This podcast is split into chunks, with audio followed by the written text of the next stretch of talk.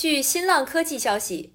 真的希望有一天和外星人建立联系，希望这一天真的早日到来。中科院二零二二年跨年演讲直播中，武向平院士表示，他相信外星人存在，原因是两个月以前，澳大利亚科学家在比邻星上收到一个信号，这个信号被排除了人为干扰。